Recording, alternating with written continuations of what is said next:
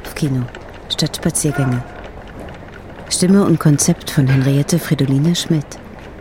Wandere mit mir durch Kopf und Stadt unserer AutorInnen, schlüpfe in eine völlig neue Perspektive und entdecke bekannte und unbekannte Winkel der Stadt. Sound und Bearbeitung von Benno Heisel.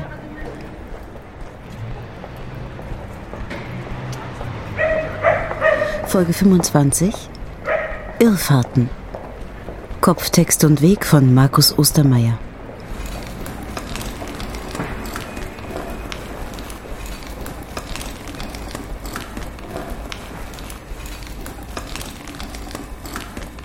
Es ist ein Aufblähen und Zusammenziehen. Ein Aufblähen und Zusammenziehen immer wieder. Um uns herum die Nacht, die mittlerweile so viele Stunden auf dem Buckel hat, dass kaum noch Autos fahren und die letzten Schritte über das Pflaster der Feierbanane schon längst verklungen sind. Es ist ein inniges Ritual zwischen uns, das wir immer dann vollführen, wenn mein Träger sich wieder in diese eine Angst verrannt hat, wenn ihm der Schweiß auf der Stirn steht und er aus dem Schlaf hochschreckt. Dann scheint er an der Luft vorbeizuschnappen, so dass er mich packt, weit oben, damit Platz zum Ausbauchen bleibt und mich an Mund und Nase führt, um sich mit mir die Luft zum Atmen abzuschneiden. Jedenfalls so lange, bis wieder ein Gleichgewicht herrscht und eine Ruhe einkehrt in seine Brust. Er atmet aus und ein, aus und ein, aus und ein. Er blickt sich um, als habe er vergessen, wo er ist. Er tastet neben sich den Boden ab, als traue er ihm seine gepflasterte Festigkeit nicht zu. Mit dem Ärmel wischt er sich über die Stirn, während er mich zurück in das Netz seines Rucksacks stopft. Von dort aus wache ich über ihn, der mein Retter war und von dem auch ich behaupten kann, guten Gewissens nehme ich an, ihn nicht nur zu beruhigen, sondern ihn auch gerettet zu haben. Doch leise jetzt. Er legt sich wieder hin. Ein letztes Abtasten des Bodens, ob er nicht schwankt und nachgibt, während er die Lider schließt. Einen Moment noch, bis sich seine Atmung, ich kenne sie ja, umgestellt hat. Ja? Ja? Ja. So ist recht. Jetzt scheint er sicher in seine Träume hinübergeglitten zu sein. Mögen Sie ihn dieses Mal in den gut zwei Stunden, die er noch hat, sanft umschmeicheln.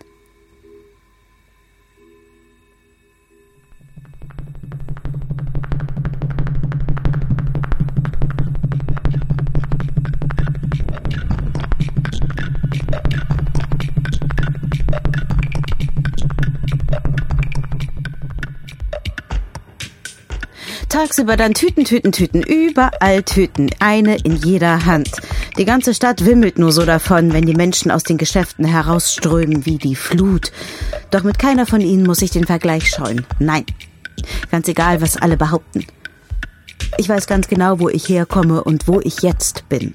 Oh, viermal dickwandiges Plastik. Gelobt sei deine ganz und gar unnatürliche Widerstandskraft, deine Robustheit. Freilich kenne ich die Schmähungen aller anderen zu Genüge. Ich sei doch die billigste Importware, einfach nur schwarz und namenlos. Ich würde also perfekt zu meinem Träger passen, denn gleich und gleich gesellt sich gern. Sieh nur, wie ramponiert sie beide sind, aber Herrchen und Hündchen ähneln sich ja auch immer mehr, je länger, bla bla bla. Und dann immer wieder das Wiederholen des Offensichtlichen. Nicht einmal für einen Aufdruck hat man mich wert befunden, sagt der Oberprollinger. Selbst für ein schnödes Muster hat es nicht gereicht, giftet die grüne Schusterin. Ob ich denn nicht wisse, dass man ohne einen Aufdruck auch keinen Eindruck hinterlassen könne. Das belegten nämlich sämtliche wissenschaftliche Studien zum Wiedererkennungswert, zur Markenbildung. Und überhaupt, wie sieht das denn aus? Schmuckloses Schwarz, als hätte ich was zu verbergen, als wäre ich dafür gemacht, auf dem Boden im Schmutz zu liegen. Aber darauf gehe ich gar nicht ein. Ich habe es nicht nötig, mich künstlich aufzuplustern. Ich schweige lieber still. Selbst dann noch, wenn sie wegen des fehlenden Aufdrucks die dünne Abreißware vom Gemüsehändler über mich stellen. Ja, dort wird Transparenz geübt, wenn alle ihre Auberginen vom Markte tragen.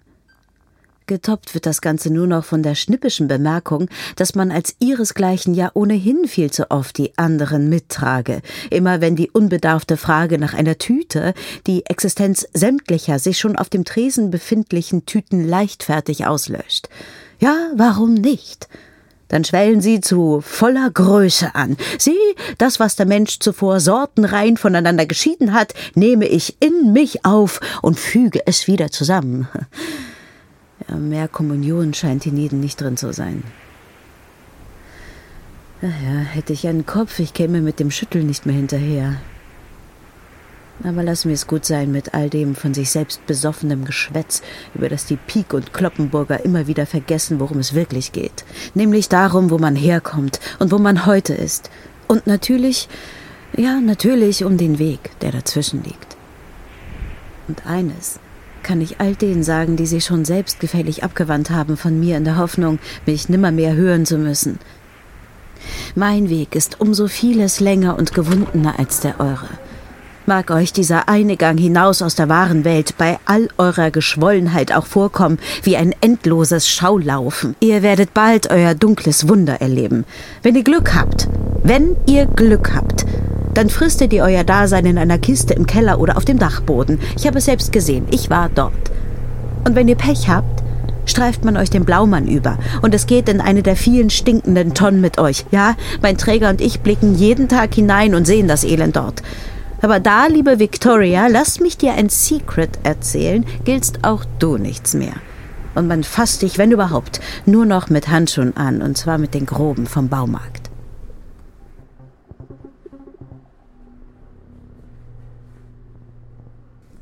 Ja, ich habe kein Problem damit, es zuzugeben. Mein Anfang war schlüpfrig. Es begann mit Sex, und zwar gar nicht so weit von hier, im Zwischengeschoss am Hauptbahnhof. Da gab es den Schlecker an der Ecke Dachauer Arnulf noch. Und direkt darunter konnte man mit einem kleinen Seitenschritt die Rolltreppe nach oben in die Helligkeit des Tages verpassen und stattdessen durch ein abgedunkeltes Spalier von Videokabinen gehen. In diesem Laden lag ich unter der Verkaufstheke und wartete darauf, bis ich an der Reihe war. Spiegel an der hinteren Wand und an der Decke eröffneten mir den Blick auf viele kahle Stellen auf den Hinterköpfen älterer Männer, die sich über die Grabbeltische beugten, sowie auf das Warensortiment, von dem ich irgendwann ein Teil in mich aufnehmen würde. Die Spannung stieg. Wem würde ich in die Hand gedrückt werden? Welche Gelüste würde der Warenkorb offenbaren? Verramschte DVDs, Gasmasken, Umschnalldildos oder die Plateauschuhe mit einem Schlagring als Absatz aus der Vitrine? Es wechselten die kuriosesten Dinge dem Besitzer, oft ohne viele Worte zu verlieren, aber manche Kunden schienen auch mehr zum Fachsimpeln als zum Kaufen in den Laden zu kommen. Ähm, eine Frage, dieses Nebenanmädchen Luisa, hat sie ihre Karriere tatsächlich an den Nagel gehängt? Mit dieser Info könne man leider nicht dienen, da sei man überfragt. So, so, schade. Ich habe jedenfalls schon länger nichts Neues mehr von ihr gehört. Der Kunde klopfte auf die Theke. Nun ja, ich schau einfach mal ins Regal, vielleicht ist ja ein neuer Streifen da, sagte der Fan hoffend, während der schwarze Teppich jedes Schrittgeräusch schluckte. Der nächste Warenkorb, der auf die Theke gestellt wurde, sollte der meine sein. Eine Frau, die zunächst stumm lächelnd dabei zusah, wie ein Artikel nach dem anderen gescannt wurde und dann offenbarte, dass sie die Sprache nicht verstehe, als der Verkäufer sagte, dass er ihr eine große Tüte geben werde und mich mit einem Schnalzen durch die Luft zog.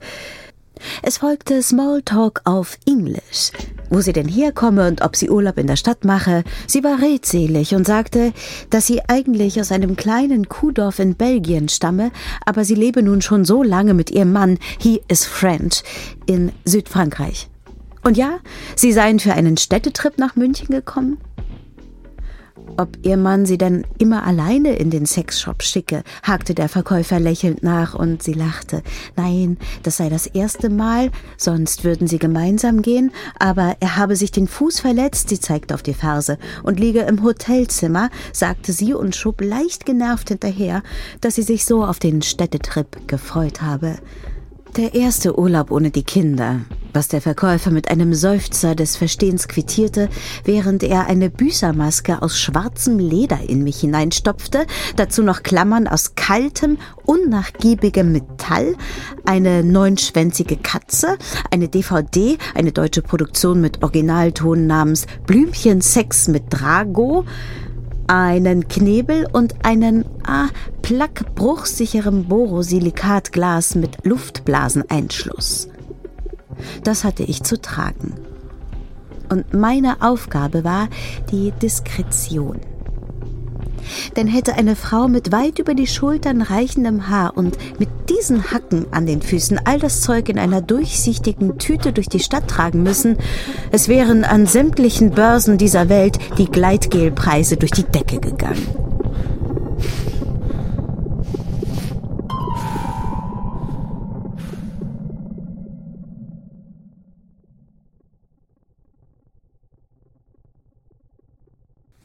So aber gelangte die Frau unbehelligt ins Hotel zurück, wo der Mann nichtsahnend lag, was ich seinem überraschten Gesichtsausdruck entnommen habe, als die Frau mit einem Schwall all das Gekaufte neben ihm aufs Bett schüttete.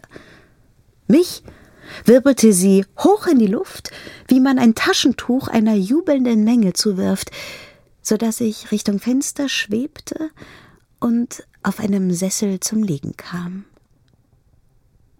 Der Mann war von all dem Theater zunächst verwirrt und ein Runzeln hatte sich auf seine Stirn gelegt.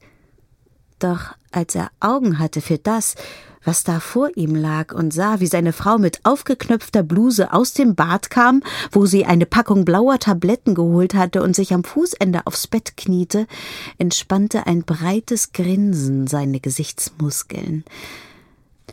Er pausierte die Dokumentation über die Seemacht Großbritannien und den europäischen Wettlauf um die Kolonien, ließ rechts das Laufwerk aufspringen und fingerte nach der DVD, auf der Drago, ein besonders eifriger Brautstraußbinder, hin und wieder in Begleitung eines jungen Lehrlings sämtliche Wünsche der Bräute dergestalt erfüllte, dass kein kein Auge trocken blieb. Auf diesem Sessel lag ich zunächst, bis sie ihn benutzten und ich mit einer wegwischenden Handbewegung auf den Boden unter den Tisch verfrachtet wurde. Dort brachte ich ein paar Tage vergessen zu, bis es hastig an die Abreise ging und ich wiederum mit all dem Zeug in mir in einen Koffer hineingestopft wurde.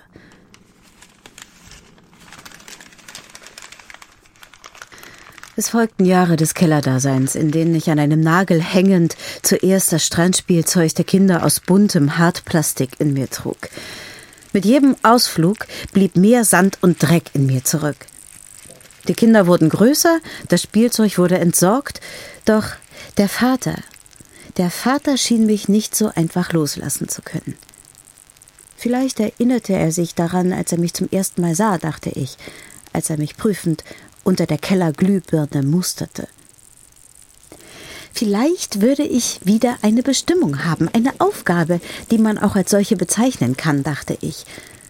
Doch ich landete wieder an demselben Nagel, nur jetzt mit des Vaters Schnorchelausrüstung im Bauch. Tja, so würde es weitergehen, dachte ich in völliger Dunkelheit von Spinnen und Asseln und Kriechtieren umgeben.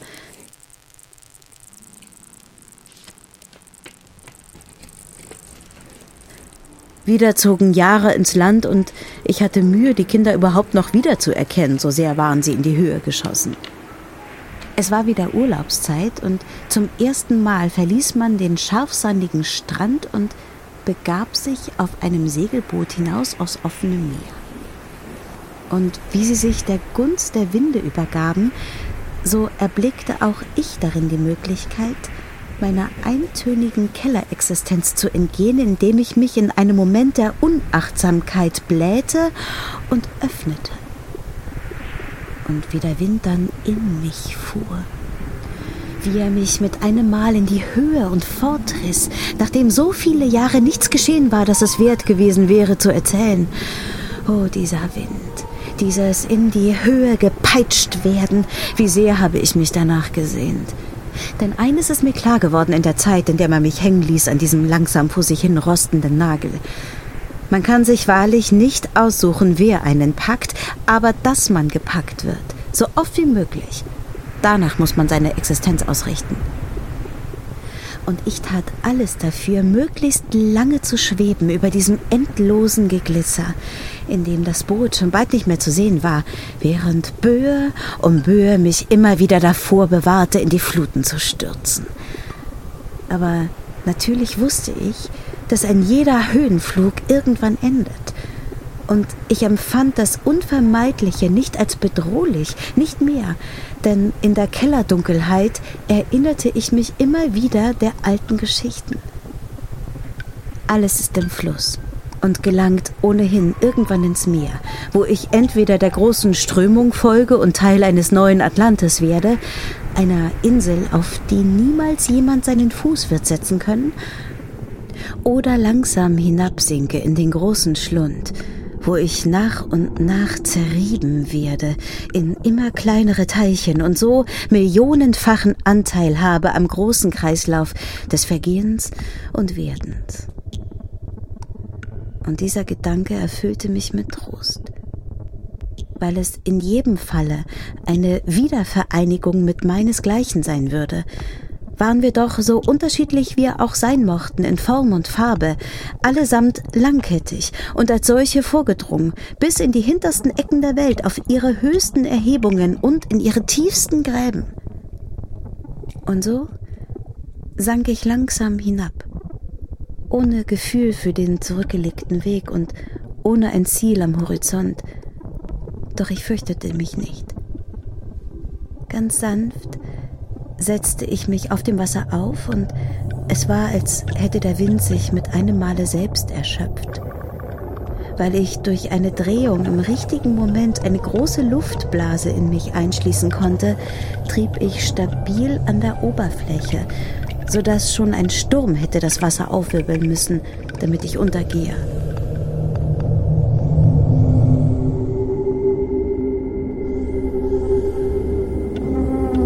Tag verging, die Nacht kam und mit ihr blickte ich in eine Art der Finsternis, die selbst mir in all meiner Schwärze noch unbekannt war.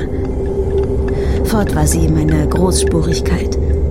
Denn selbst bei völliger Windstille würde die Sonne Tag für Tag auf mich niederbrennen und mich irgendwann so spröde und porös werden lassen, dass ich die Luft nicht mehr würde halten können. So verging der zweite Tag und die zweite Nacht.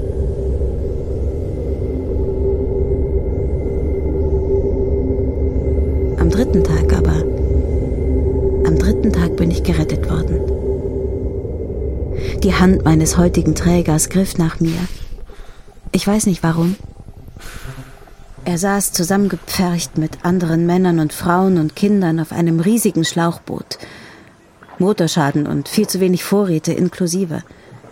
Wahrscheinlich trieben sie schon stundenlang dahin, wechselten sich mit den paar Ruderstöcken ab, ohne wirklich vom Fleck zu kommen. Und dann konnte er vielleicht dem Gefühl, etwas zu fassen zu kriegen, nicht widerstehen, wo einem doch sonst alles durch die Finger rann. Er lehnte sich weit hinaus, dass die anderen seine Füße packen mussten, aber das war ihm egal. Und nachdem sie ihn wieder zurückgezogen hatten, reckte er mich triumphierend in die Höhe, wobei die Blicke der anderen nicht mit einstimmen wollten in seine Freude. So weit war es also schon, schienen einige der sich schüttelnden Köpfe zu sagen. Und andere schrien ihn an, was für ein Idiot er doch sei, das ganze Boot zum Schaukeln zu bringen für ein so wertloses Stück Plastik. Der, der ihn am Gürtel gepackt und nicht losgelassen hatte, bis er wieder neben ihm saß, holte gar zum Schlag aus und hielt sich nur zurück, weil der feste Boden unter seinen Füßen schwankte. Es dauerte, bis die Aufregung sich legte. Manche schickten ihre Wut in die Arme und ruderten wieder. Man hörte Gebetsgeflüster, das mit geschlossenen Lidern nach oben gesandt wurde, von wo die Sonne gleichgültig herniederbrannte. Und auch die Augen der Kinder wurden von Mütterhinden zugedeckt, damit sie nicht taub würden angesichts der Grenzenlosigkeit der Fluten unter und des Himmels über ihnen. Man war bis zum Horizont von Gräbern eingekreist. Und ich? Ich war gerettet worden von diesem Tütenfischer, der sich alles ganz genau angesehen hatte. Wie die Kinder in ihrem unwissenden Durst ständig auf das Wasser gezeigt hatten, wie die Mütter gesagt hatten, dass es zwar Wasser, aber durch und durch böse sei und die Kinderarme an ihre Brust drückten. Wie man auf den Lippen gekaut und die Blicke abgewandt hatte. Mein Retter sprach den Mann an, der ihn schlagen wollte, und sagte, dass er ihn noch einmal festhalten solle, weil er sich wieder hinauslehnen werde. Ob er völlig verrückt sei? Nein, ich bin es nicht, das hoffe ich zumindest sagte er mit nachdenklicher Stimme, während er mich auf seinem Schoß glatt strich und grob auf Löcher untersuchte. Ein Augenblick des Abwartens, in dem weniger die Worte als vielmehr die Art und Weise des Sprechens die Überzeugungsarbeit leistete. Also gut. Und mein Retter tauchte mich ein, wusch mich und schöpfte eine kleine Menge Wasser mit mir aus diesem endlosen Meer. Zurück auf den Beinen formte er seine Hände wie zu einem Kelch. Eine meiner Ecken lag darin und verhinderte, dass ihm das Wasser durch die Finger rann. Er hielt mich in die Sonne und wies seinen Hosenbundanker an, die andere Ecke nach oben zu ziehen, so dass ich wie ein Spitzhut aussah. Er verstand nicht, was das sollte und war damit nicht allein. Das Plastik ist so schwarz, es wird sich schnell erwärmen und vielleicht steigt etwas Wasser auf, perlt nach oben aus und rinnt dann den Falz entlang nach unten. Ein Versuch ist es wert für die Kinder. Die Mienen der Zuhörer klarten auf. Man formte am Boden eine Kuhle für mich aus Klamotten, damit es nur zwei Finger brauchte für das Experiment. Und siehe da, so war wenigstens die Hoffnung wiedergeboren aus der Retorte, als man um mich herum saß wie um ein loderndes Feuer. Denn das war auch schon alles, was es zunächst brauchte. Man war befriedet, und nach einer Weile rannen auch einzelne süße Tropfen in den Flaschenhals. Gebannt verfolgte man das Geschehen und beschloss dann gemeinsam, ohne Worte, jeder für sich, die Offensichtlichkeit, dass es so nie und nimmer hinreichen würde, unter einem bleiernen Schweigen zu begraben. Man hatte mit den Jahren gelernt, Dinge miteinander ins Verhältnis zu setzen. Man hatte an sich hinabgesehen, als die Füße noch im Sand versanken, den Kopf gehoben und vor sich nichts als die blau glitzernde Flut erkannt. Und trotzdem saß man nun hier, windig, in einem windigen Boot, auf der großen Überfahrt nach Norden. Wenn man diesen sturen Willen also schon einmal in sich gespürt hatte, dann war man ja wohl in der Lage, es auch noch ein zweites Mal zu tun. Und das Lächeln eines Mädchens, nachdem sie alles mit einem kleinen Schlückchen gekostet hatte, gab ihnen recht. Die Kinder würden das Geduldsspiel lernen können, während man selbst wieder diese dünne Linie in der Ferne absuchte nach irgendeiner Veränderung. Manche ließen sich täuschen und jubelten schon, doch ihre Augen spielten Streiche. Das kannte man bereits. Nicht zu früh jubeln. Nicht zu früh springen. Nicht zu früh mit den Händen in der Luft rudern, sonst schwappt mir noch das Wasser aus. Wieder vergingen Stunden, in denen auch die Kleinen nach und nach meiner überdrüssig wurden. Ich lag unbeachtet auf dem Boden, während ihr Durstgeschrei lauter wurde, so dass anfangs niemand den zaghaften Worten einer Frau Beachtung schenkte, ein Schiff. Sie wiederholte es einige Male, eher leiser als lauter werdend, bis sie plötzlich schrie. Die Rettung. Da ist ein Schiff. Da, da. Alle blickten in dieselbe Richtung und die Ruderer lenkten das Boot um. Einige Männer schaufelten mit den bloßen Händen das Wasser nach hinten. Und ich? Ich lag nutzlos da und wurde unter Fußsohlen begraben. Niemand, dachte ich, würde mich noch zu irgendetwas gebrauchen können. Niemand würde mich überhaupt noch wahrnehmen. Doch ich irrte. Mein Retter, mein Retter, der allen anderen schon aus dem Boot geholfen hatte, wandte sich von den ihm entgegengereckten Händen ab, bückte sich und ballte mich in seine Faust. Und so wurde inmitten des Rauschens der Wellen schließlich doch noch alles, alles gut, gut, gut.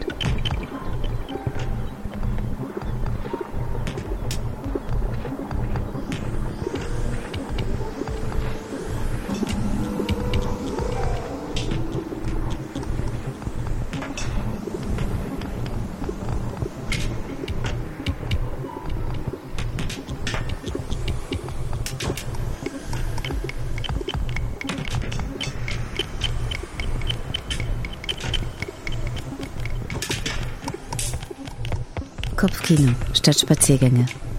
In Koproduktion mit Hoch X Theater und Live Art. Gefördert vom Fonds Darstellende Künste aus Mitteln der Beauftragten der Bundesregierung für Kultur und Medien und der Landeshauptstadt München.